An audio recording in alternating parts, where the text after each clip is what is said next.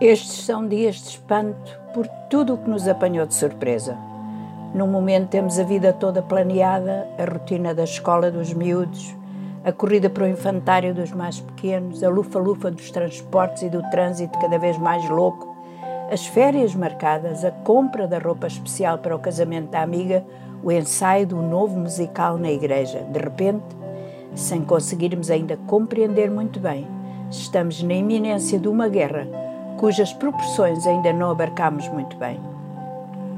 Para piorar as coisas, o horizonte económico começa a ficar cada vez mais sombrio, os recursos sentem-se mais curtos, a esperança do vai ficar tudo bem a diminuir. E agora, perante mais esta ameaça, depois de uma pandemia que nos parou, tirou afetos, levou queridos e amigos, fazemos o quê? Na palavra de Deus encontramos uma narrativa no livro do Gênesis, capítulo 22, sobre Isaac, com contornos muito semelhantes à nossa. Havia uma escassez imensa de alimentos naqueles dias e o patriarca viajou até Gerar em busca de recursos. No território do rei Abimeleque, as coisas não estavam muito melhores, mas a Bíblia diz que Isaac semeou naquela mesma terra e colheu naquele mesmo ano sem medidas, porque o Senhor o abençoava. Deus abençoou Isaac não apenas por causa da aliança que fizera com Abraão, mas porque Isaac obedeceu à ordem de Deus de não voltar ao Egito. E vou enfatizar uma expressão que me diz muito neste versículo: na mesma terra, no mesmo ano. O que tem isto a ver conosco, nestes dias de incerteza, neste tempo de faltas, de aperto económico? Somos o seu povo. Ele fez conosco uma aliança mais perfeita e mais completa do que a que fizera com Abraão, esta através do Senhor Jesus Cristo. E se lhe obedecermos, ainda que hajam faltas e míngua de recursos, o que semearmos vai resultar em fartura, em abundância milagrosa.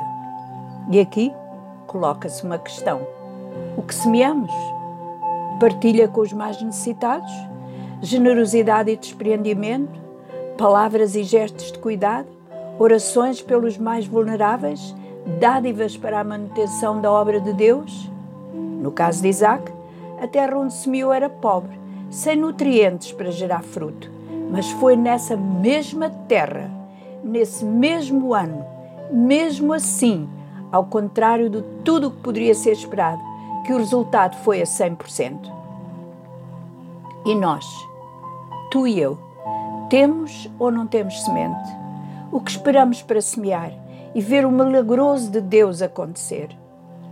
Deus tem trazido ao meu coração nestes dias as palavras do nosso amado Salvador Jesus Cristo, quando, ao falar ao povo, naquele que conhecemos como o Sermão da Montanha, ele diz: Não andeis cuidadosos quanto à vossa vida. E neste andar cuidadoso podemos colocar uma lista de aflições e ansiedades que nos assaltam na nossa vida. Mas Jesus continua dizendo: Olhai para as aves do céu, que não semeiam, nem ceifam, nem ajuntam em celeiros, e, vós, e vosso Pai Celestial as alimenta. Não tendes vós muito mais valor do que elas? E remata estes pensamentos tão elevados com uma expressão de uma força incalculável. Vosso Pai Celestial bem sabe que precisais de todas estas coisas. Uau! Nada está oculto ao nosso Pai, nada lhe passa despercebido, nada está fora do seu cuidado, nada. E se durante estes dias, nesta semana, esta fosse a nossa declaração de fé e confiança no Senhor, nosso Pai sabe o que está a acontecer. Nosso Pai sabe a nossa necessidade. Nosso Pai conhece o nosso temor. Descansemos no seu amor no seu cuidado ímpar e eterno.